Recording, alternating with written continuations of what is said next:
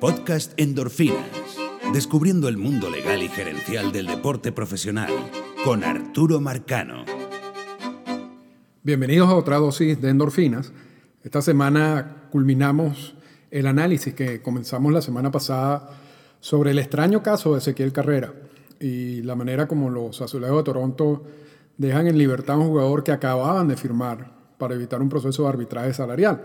Y eso la semana pasada dijimos algunas cosas que no son ciertas realmente, pero esta semana rectificamos. Eh, y como la semana pasada lo dijimos, quien, quien diga que se sabe todas estas reglas y todos estos procesos realmente está mintiendo, porque no solamente hay reglas que son difíciles de conseguir, eh, sino que cuando tú ya dominas esos procesos y esas reglas te las cambian en el convenio laboral.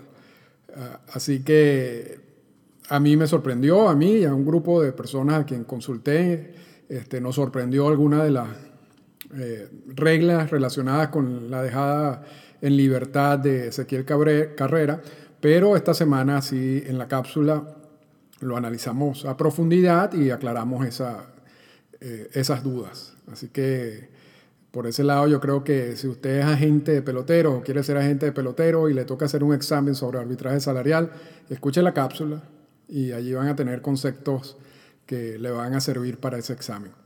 Eh, esta semana también vamos a tocar un tema un poco distinto al, de la semana pasada, que casi siempre es muy legal.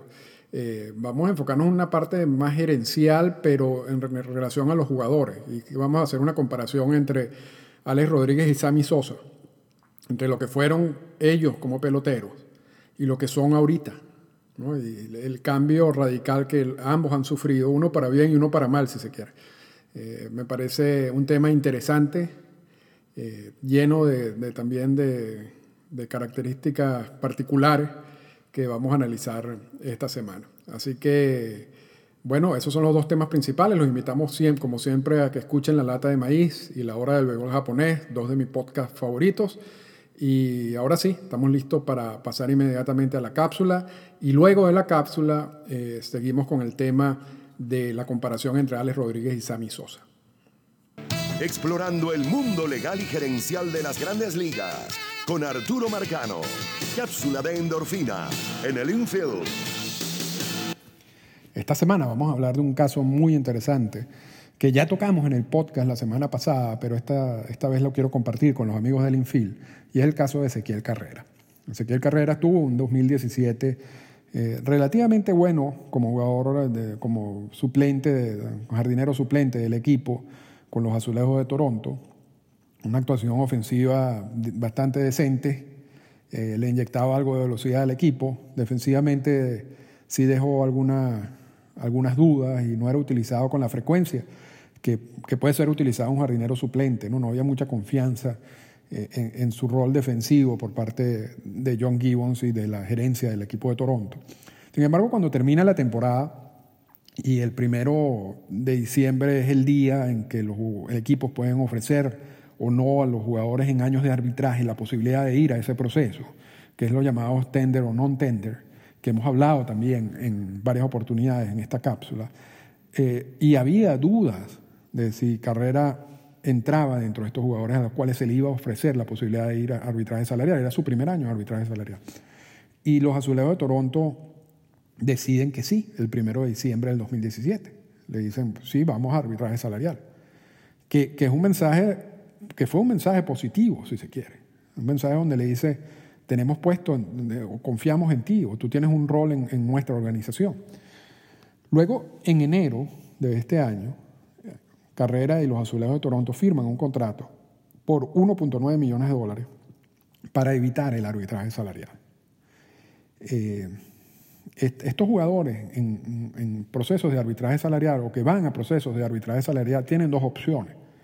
O firman estos contratos y evitas el arbitraje salarial, porque realmente el arbitraje salarial en sí es un proceso traumático y no todos los jugadores, ni los agentes, ni los equipos les gusta pasar por esos procesos. Y vimos como Marcus Stroman del equipo de, los azulejos, uno, es uno de los que dice que no le gustó el arbitraje salarial, que, resultaba como absurdo ver al equipo para el cual él juega decirle todas las cosas negativas de, que él hace en el terreno de juego y, y, se molestó y después dijo, bueno, eso es parte de, de, todo este proceso. Pero lo cierto es que los jugadores pueden evitar el proceso de arbitraje salarial y firmar un contrato como el que firmó Carrera por 1.9 millones de dólares o ir al arbitraje salarial. Y, a través de ese proceso del arbitraje salarial surge el, el, contrato. O sea, el panel de árbitro va a decidir cuánto va a ganar el jugador en, el, en la temporada, en este caso en el 2018. Luego empiezan los campos de entrenamiento y a los días, a los pocos días de los campos de entrenamiento, Ezequiel Carrera lo dejan libre, no, lo, lo sacan del roster, del roster de 40. Lo votan, básicamente. Le dicen, yo, tú no tienes puesto aquí. Eh, no tienes puesto ni siquiera en el roster de 40. Nosotros no, no, no, no contamos con tu servicio. Y entonces él acababa de firmar un contrato por 1.9 millones de dólares. Y entonces uno dice, ¿Le tienen que pagar 1.9 millones de dólares? La respuesta es no. La respuesta es que los jugadores con contratos de arbitraje, y después vamos a hablar un poquito de, de esa definición, si son dejados libres antes del día 16 del campo de entrenamiento, como es el caso de Ezequiel Carrera, como fue el caso de Ezequiel Carrera, el equipo solamente tiene que pagarle 30 días como, como multa, es decir, basado en el contrato firmado con Ezequiel Carrera firmó un contrato por 1.9 millones de dólares. El equipo lo puede dejar libre en el campo de entrenamiento. Si lo hace antes del día 16, tiene que pagarle 30 días de multa, que en este caso más o menos son alrededor de 200 mil dólares. Si lo hace entre el día 16 y el último día del, campo de entrenamiento, tiene que pagarle 45 días de multa. Si el jugador empieza en el roster de 25, en el roster activo del equipo, la, temporada, o sea, en el roster activo, entonces ese contrato se garantiza. Ya allí, si él es votado, si lo despiden en el, al segundo día, al segundo juego de la temporada regular, el equipo tendría que pagarle el 1.9 millones de dólares. Entonces ven, ven, ven, que hay una diferencia fundamental en todo esto. Y, y la regla habla de los contratos de arbitraje.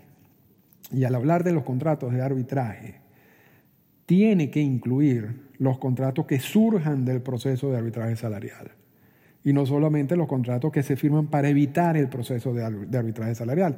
Y en eso cometimos un error la semana que viene, la semana pasada en el podcast, al hablar de que uno, uno un contrato era garantizado y el otro no era garantizado. Y eso no es así. Ambos contratos no son garantizados.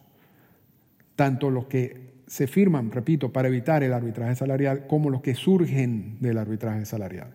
Pero la confusión radica en lo siguiente, y, esta fue por la razón en la que yo mencionaba que uno era garantizado y el otro no era garantizado en el podcast de la semana pasada.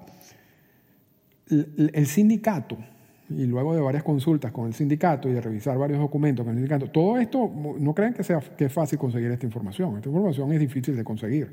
Hay mucha gente que tiene muchos años trabajando con peloteros en grandes ligas que no tienen acceso a esta información. Así que lo que están escuchando aquí no necesariamente es algo que uno lo consigue fácilmente.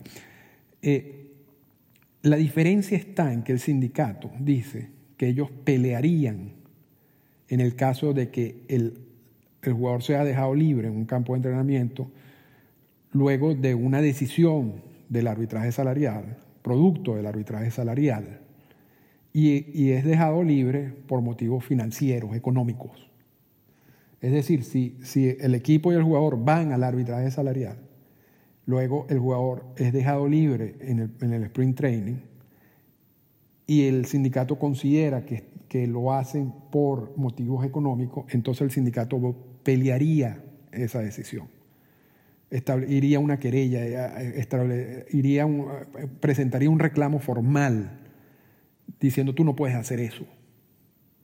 Ahora, esa posición del sindicato solamente habla de, esos contratos que surgen de los procesos de arbitraje salarial, no de los contratos que se firman para evitar el arbitraje salarial como el de carrera. Porque si hay un caso en el cual pareciera que esto es por motivos económicos, es el de carrera. Porque ¿cuál es la diferencia o qué sucedió con carrera?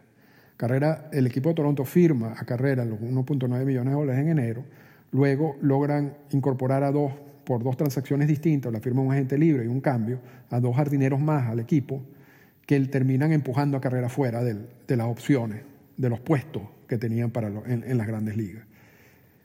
Entonces, al, ya no tener puesto en el equipo, entonces saben que si Carrera empieza la temporada en el roster activo, tienen que pagarle 1.9 millones de dólares.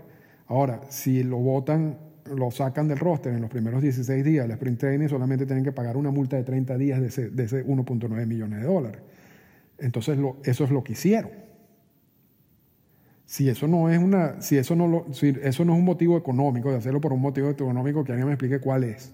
Porque los equipos no van a ser bobos a decir, voy a dejar libre a carrera por motivos económicos. O sea, el sindicato en ese sentido, yo no entiendo cómo, cómo puede definir exactamente cuando estas decisiones son gerenciales, eh, estas decisiones gerenciales son motivadas por, por cuestiones económicas o por el rendimiento del jugador, por, porque no se presentó eh, en forma, porque no tiene el mismo talento. Y había un agente, con hablamos con un agente que nos decía que le pasó este caso de, de, un jugador en arbitraje salarial que tenía un contrato, producto de un proceso de arbitraje salarial, y el equipo nunca le dio chance en el sprint training y después lo dejó libre.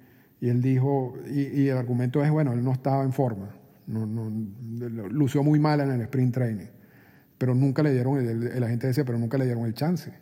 Entonces, los equipos saben darle la vuelta a todo esto para evitar el pago si se dan cuenta de que cometieron un error al firmar un determinado jugador en estos años de arbitraje. Pero lo interesante de todo esto es, eso, estos, estos contratos en arbitraje salarial no son garantizados, se garantizan si empiezan en el roster activo eh, el primer día de la temporada, pero en el sprint training no lo son y los equipos pueden terminar esos contratos.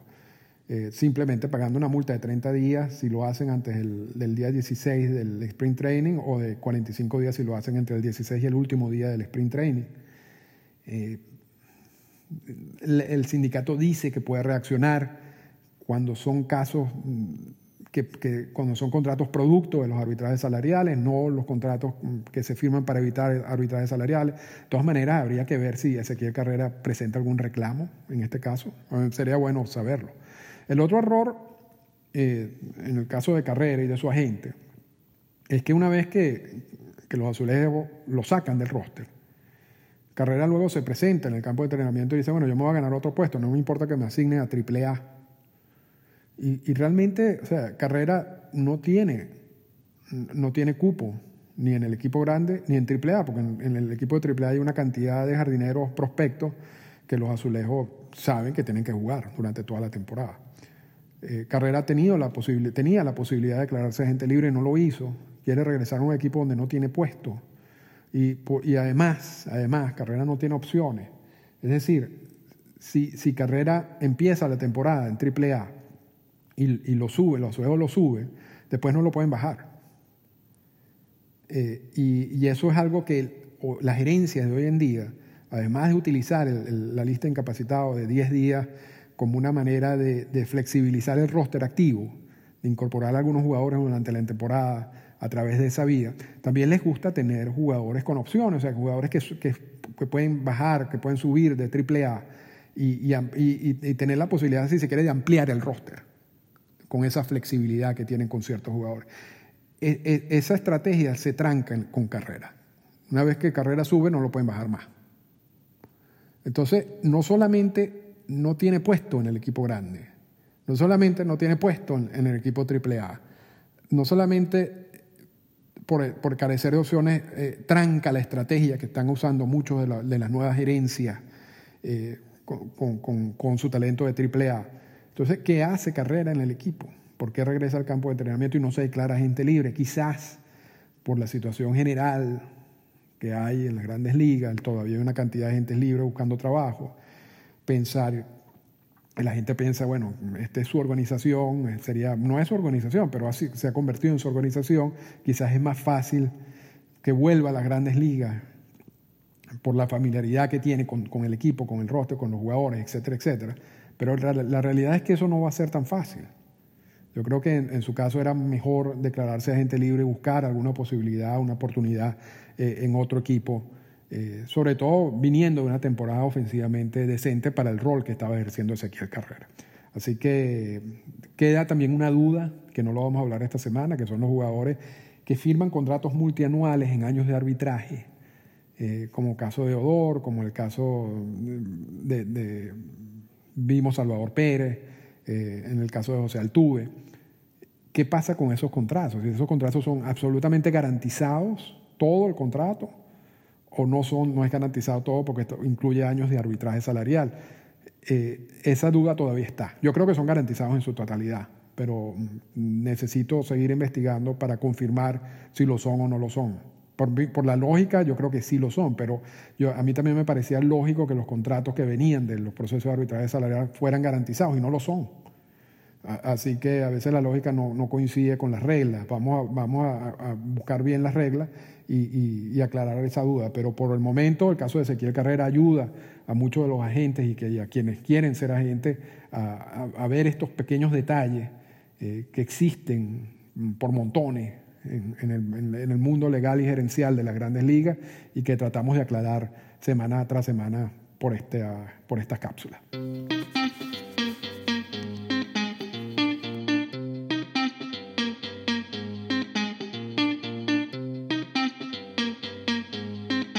Comentarios finales.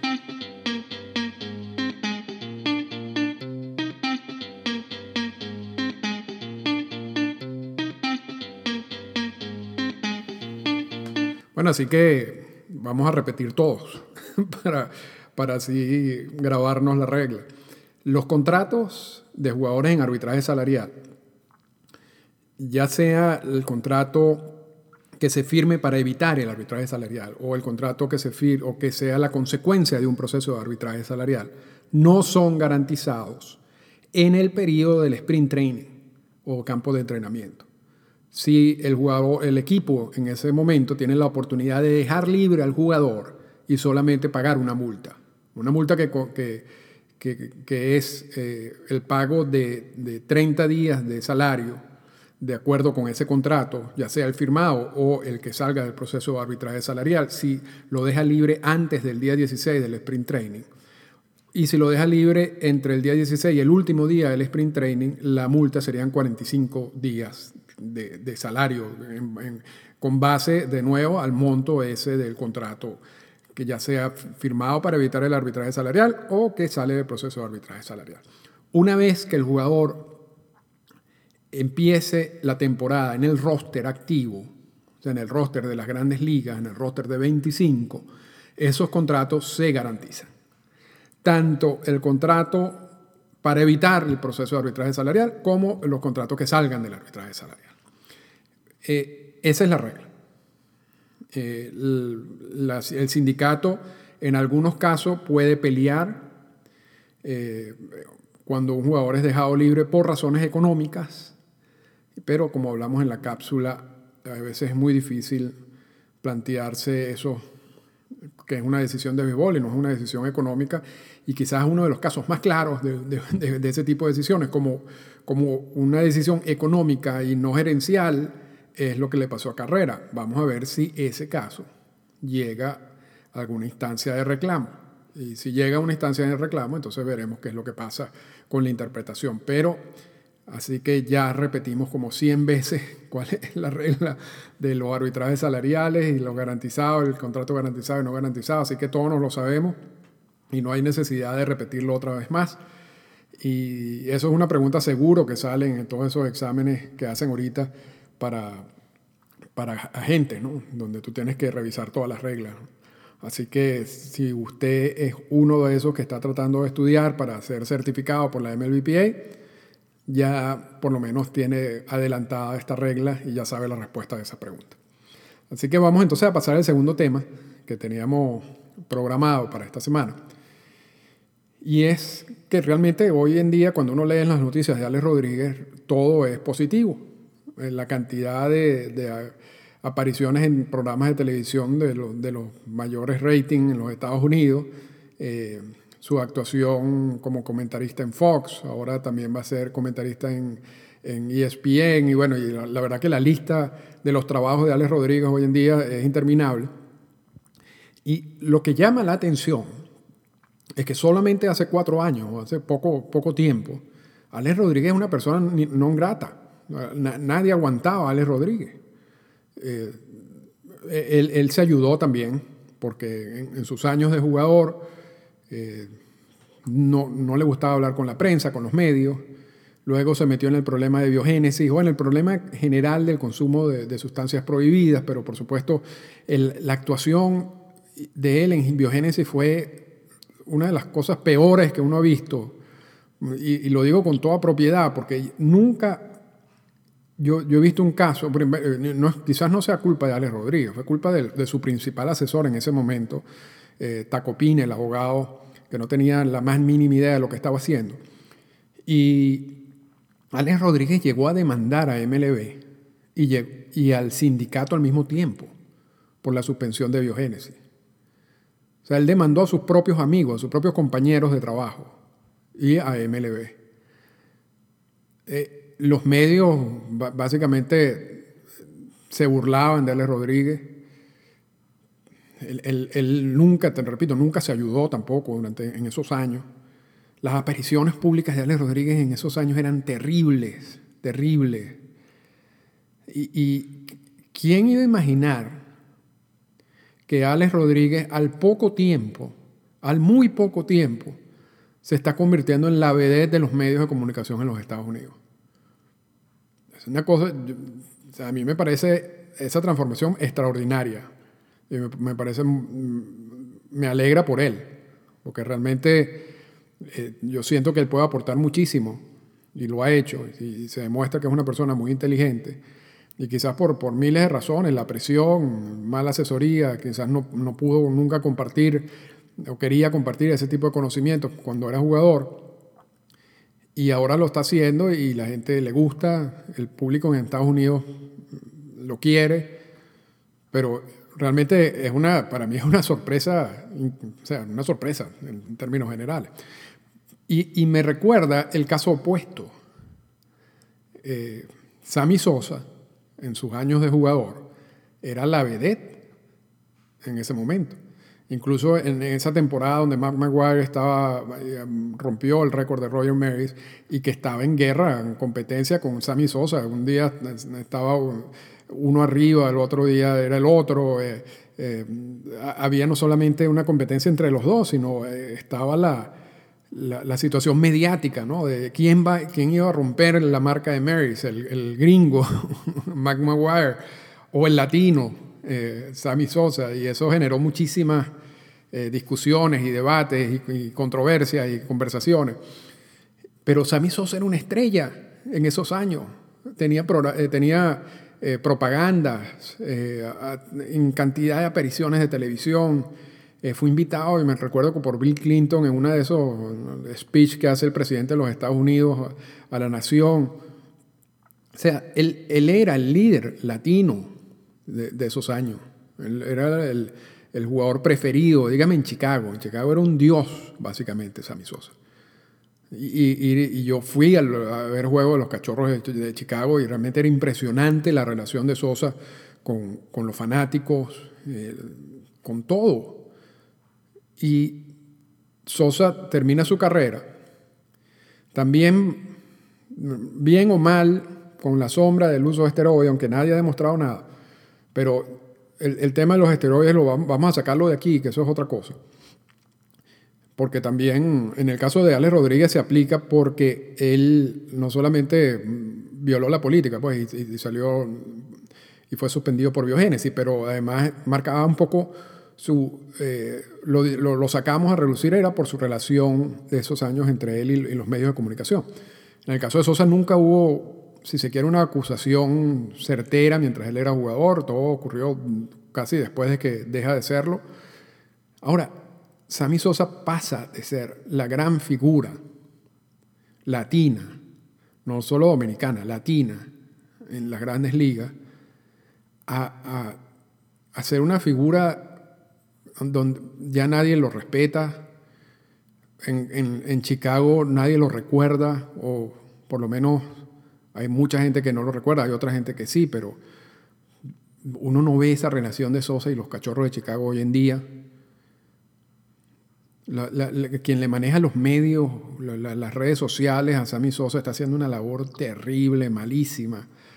Eh, cada vez que sale una foto, y esto no tiene nada que ver con las cremas que esté usando, o, el hecho de que quiera eh, exhibir su, eh, la riqueza o, la foto que se toma con la familia. Yo creo que cada quien, yo respeto mucho la, privacidad de, todos los jugadores. Ahora, en este caso, Sammy Sosa es una figura pública y él está haciendo eso no, no realmente no privado, porque todas esas fotos están saliendo a relucir en redes sociales y él las coloca.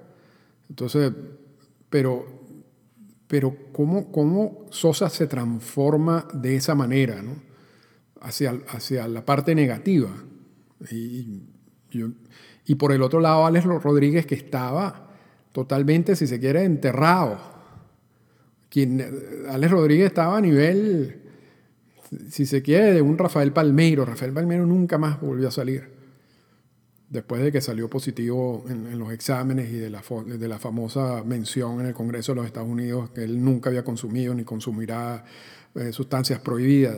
Palmeiro tuvo una amenaza de, este año, por cierto, de, volver a, ser pelotero activo, pero hasta ahí quedó el cuento. Eh, yo no recuerdo otro pelotero, Maguire, pero Maguire también tuvo una actuación negativa en el Congreso de los Estados Unidos, que Sammy Sosa también. Vamos a estar claros, cuando él dijo que él no entendía inglés y que yo en muchísimas oportunidades se cansó en dar entrevistas en inglés, pero yo entiendo también esa, esa, esa respuesta de Sammy Sosa, porque una cosa es hablar inglés en una entrevista eh, para un medio de comunicación y otra es estar en un Congreso de los Estados Unidos, donde cualquier respuesta tuya te puede meter en problemas legales y que tú necesitas simplemente estar claro en qué es lo que te están diciendo y qué es lo que vas a decir. O sea, que lo que tú estás diciendo sea exactamente lo, lo que la otra parte está entendiendo de lo que tú estás diciendo. Entonces yo no, yo no culpo a Sosa de, de, haber pedido un, traductor o, o, de no entender inglés en esa oportunidad, pero, pero Maguire también posteriormente a eso tuvo entrevistas muy malas en televisión y luego entonces regresó como coach y yo creo que ahorita, mm, no, no sé, no, sé cuál sería la apreciación en general con Maguire. Canseco le hicieron una, hasta un homenaje en Oakland, a Pete Rose también le, han hecho actos en, Cincinnati. Yo Sosa desapareció y las veces que aparece no se ayuda tampoco.